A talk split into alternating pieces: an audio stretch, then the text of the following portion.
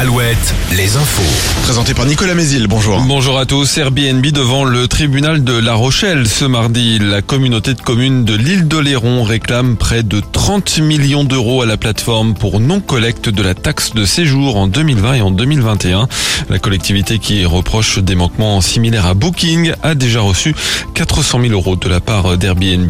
La communauté de communes de La Rochelle contestait, elle, la décision de justice qui suspendait ce que l'on appelle la, la réglementation anti-Airbnb, un texte de la communauté de communes visant à réguler la location des meublés de tourisme pour pousser les propriétaires à les remettre en location à l'année. Le Conseil d'État a suivi la décision du tribunal administratif de Poitiers et rejeté le recours de la collectivité. La réglementation reste donc suspendue.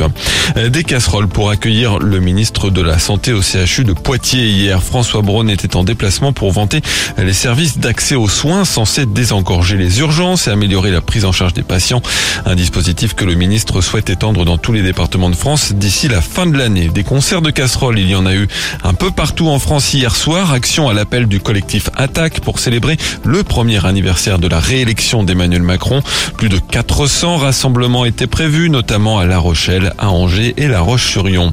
Une dizaine de maires et d'élus locaux de Vendée, de Maine-et-Loire, des Deux-Sèvres se réunissent aujourd'hui à Bressuire. Ils craignent la fermeture de la ligne ferroviaire entre Saumur les Sables d'Olonne qui passe notamment par La Roche-sur-Yon, Bressuire ou encore Toire. Et fréquentation en hausse par rapport à l'année dernière euh, pour la foire d'Angers. 35 000 visiteurs ont arpenté les allées du Parc Expo ce week-end, 3 000 de plus qu'en 2022. La foire d'Angers qui fêtera sa centième édition l'an prochain.